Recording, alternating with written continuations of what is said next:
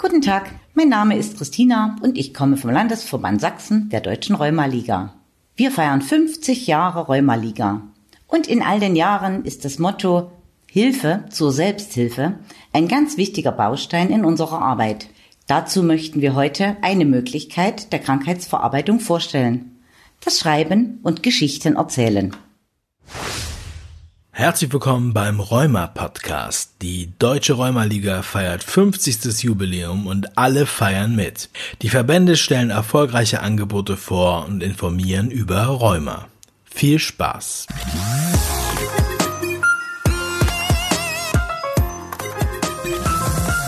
Unser Mitglied, Frau Renate Preuß, hat das Schreiben für sich entdeckt und das Erzählen von Geschichten aus ihrem Alltag hilft ihr dabei sehr, sich mit den körperlichen Einschränkungen zu arrangieren und lässt vorübergehend manchen Schmerz und die akuten Bewegungseinschränkungen vergessen.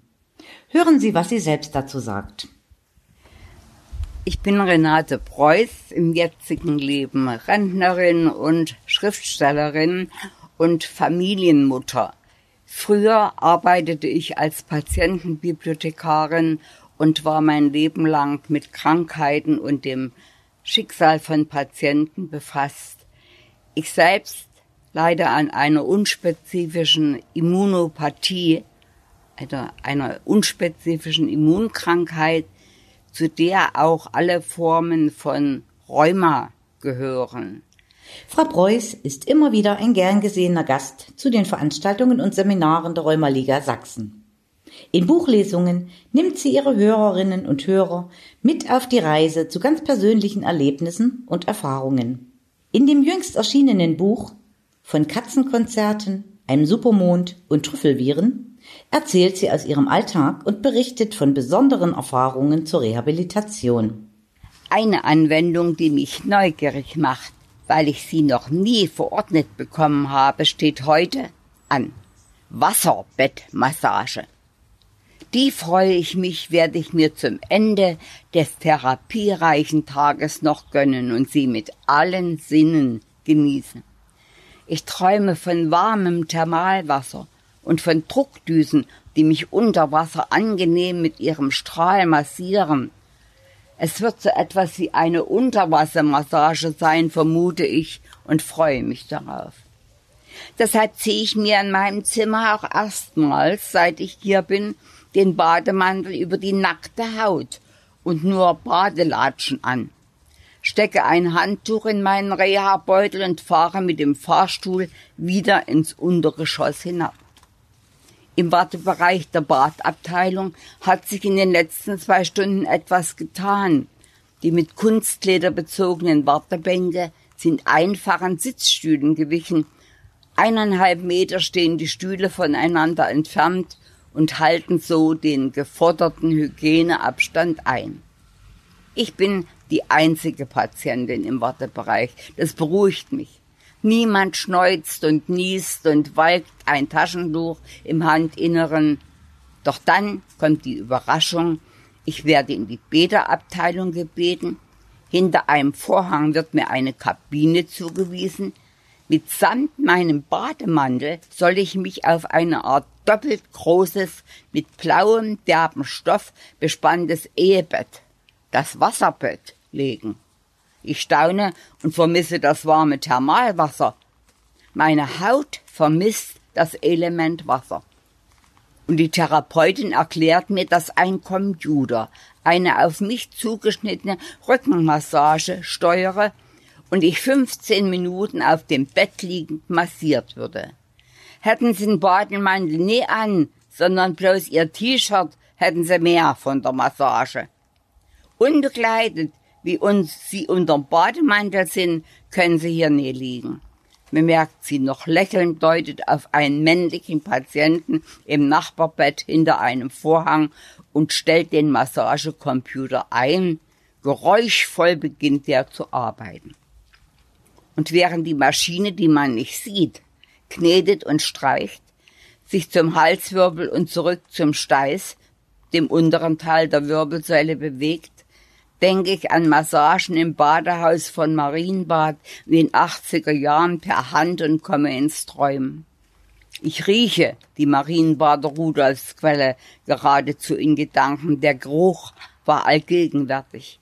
Das frisch gestochene Moor, das da angewendet wurde, fühle ich noch in der Erinnerung. Das waren nicht vergleichbare Zeiten. Die Atmosphäre jener ursprünglichen Kuranwendungen, ich spreche da von den 80er Jahren des vorigen Jahrhunderts, ist von keinem Massagecomputer, der in einem Wasserbett wohnt und gemütlich brummt, zu ersetzen.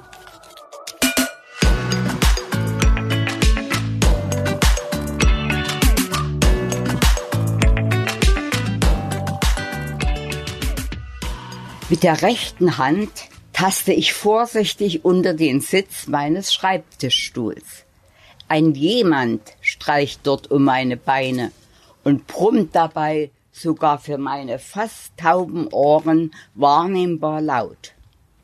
Eigentlich hatte ich vor, heute am Laptop zu arbeiten, das heißt Texte zu bauen, falls es mir nach einer langen Zeit endlich wieder gelingen sollte.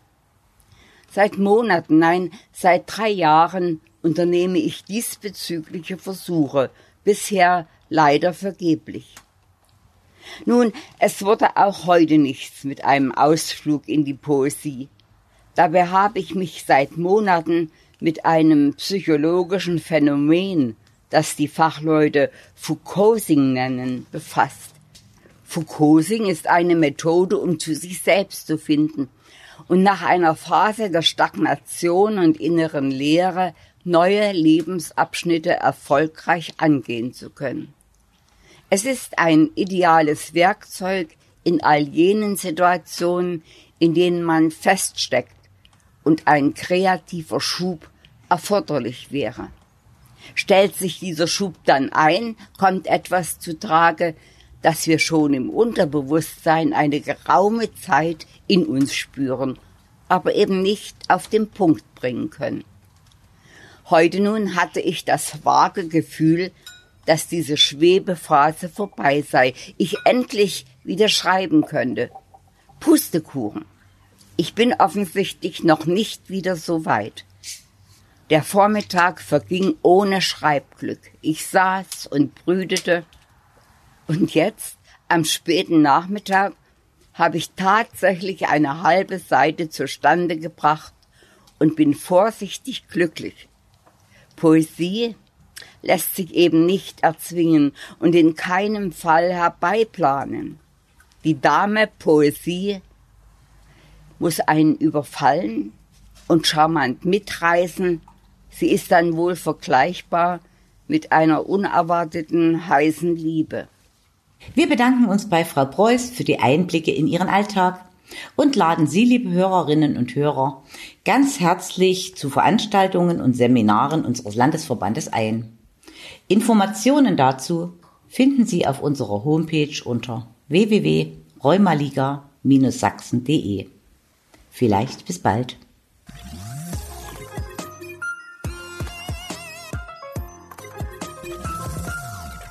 Vielen Dank fürs Zuhören. Wenn du mehr über Rheuma und die Deutsche Rheumaliga erfahren möchtest, hör dir unsere weiteren Podcast-Folgen an und informiere dich auf unserer Website www.rheuma-liga.de.